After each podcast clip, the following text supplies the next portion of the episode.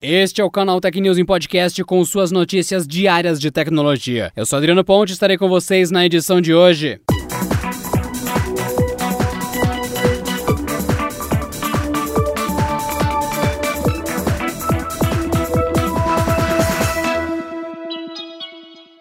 O Google decidiu mudar as regras e agora as empresas que possuem extensões em seu navegador, o Chrome, precisarão detalhar o que fazem com nossos dados. Segundo a empresa, uma nova política de privacidade será instaurada no browser a partir do início de 2021 e vai mudar completamente a maneira como os desenvolvedores lidam com o navegador. De acordo com o Google, será exigido que as empresas divulguem quais dados estão sendo coletados e suas respectivas utilizações. Sem cumprir essas exigências, as extensões não serão publicadas na loja do navegador. Além de dizer quais os dados que são utilizados, os desenvolvedores terão uma atuação mais limitada, já que o Google vai determinar quais dados eles poderão coletar. Obviamente, não será permitido, por exemplo, utilizar o banco de dados para caráter publicitário. Os desenvolvedores precisam divulgar essas informações até o dia 18 de janeiro de 2021 para serem certificados.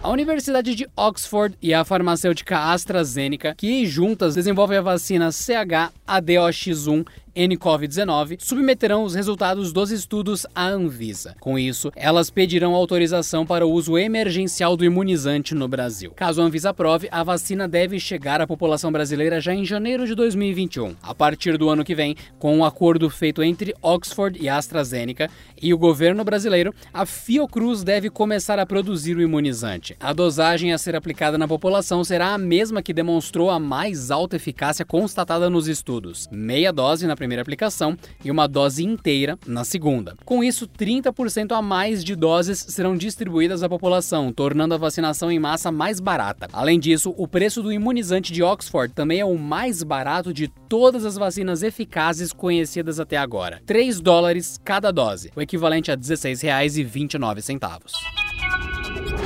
O Twitter quer dificultar ainda mais a disseminação de publicações consideradas questionáveis na rede social. A empresa começou a rotular como imprecisas ou falsas algumas publicações sobre eleições, Covid-19 e outros temas. Agora, caso uma pessoa ainda assim pretenda curtir posts com essa indicação, ela vai receber um segundo aviso. A nova barreira já está disponível para usuários do iOS e chega para o Android nas próximas semanas. O Twitter já implementou o mesmo aviso no caso de compartilhamento de uma publicação rotulada como questionável. Agora a movimentação também deve se repetir mesmo para quem quer somente curtir uma postagem. O alerta informa que o conteúdo da publicação ainda é discutível e pode ser falso, além de oferecer um botão para que o usuário possa acessar informações confiáveis sobre o tema. De acordo com publicação oficial da rede de microblogs, ao colocar um rótulo em publicações consideradas questionáveis, ela conseguiu diminuir em 29% o compartilhamento de desinformação. Por isso, também pretende levar a ferramenta para o botão de likes.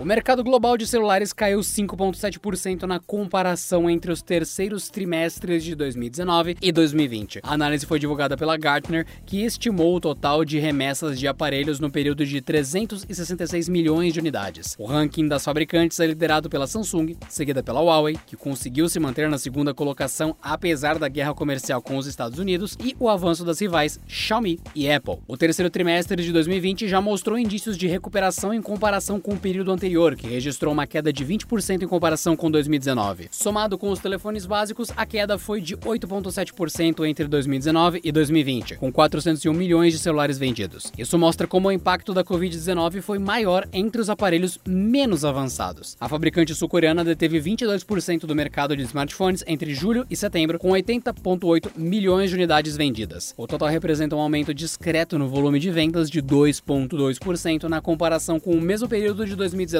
na direção contrária, a Huawei caiu 21,3% na quantidade de aparelhos enviados, revertendo o crescimento constante dos últimos anos. A diferença de mercado para a Samsung, que chegou a menos de 4 pontos percentuais, ampliou para quase 8 pontos. A queda da chinesa parece ter beneficiado diretamente a conterrânea Xiaomi, que cresceu impressionantes 34,9% entre 2019 e 2020. A marca tinha praticamente metade da participação de mercado da rival Huawei em 2019 e agora está a 2 pontos percentuais de distância.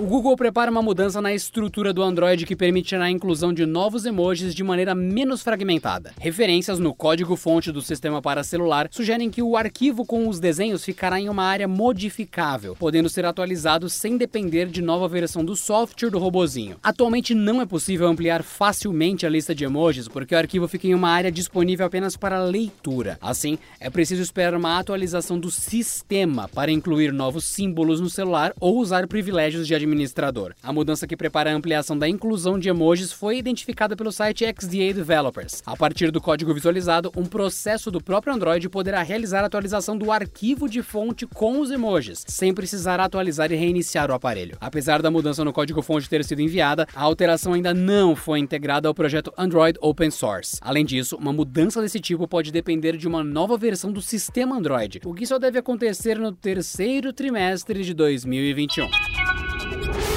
você que está ouvindo aqui o podcast, primeiramente, muito obrigado a todos que votaram no Canal Tech, porque a gente está no top 3 do prêmio IBEST, o maior prêmio de tecnologia da internet. Agora é só finalizar essa batalha. Acesse aí prêmioibest.com e vota nessa final no Canaltech. Confirma essa vitória pra gente. Bora, queridos e queridas ouvintes, bora dar essa força pro Canaltech. Muito obrigado por ter colocado a gente no top 3 e agora a gente conta com vocês para essa vitória que só chegamos tão longe graças a vocês. Então, bora lá, prêmioibest.com e confirme essa vitória que vocês querem dar pra gente. Muito obrigado.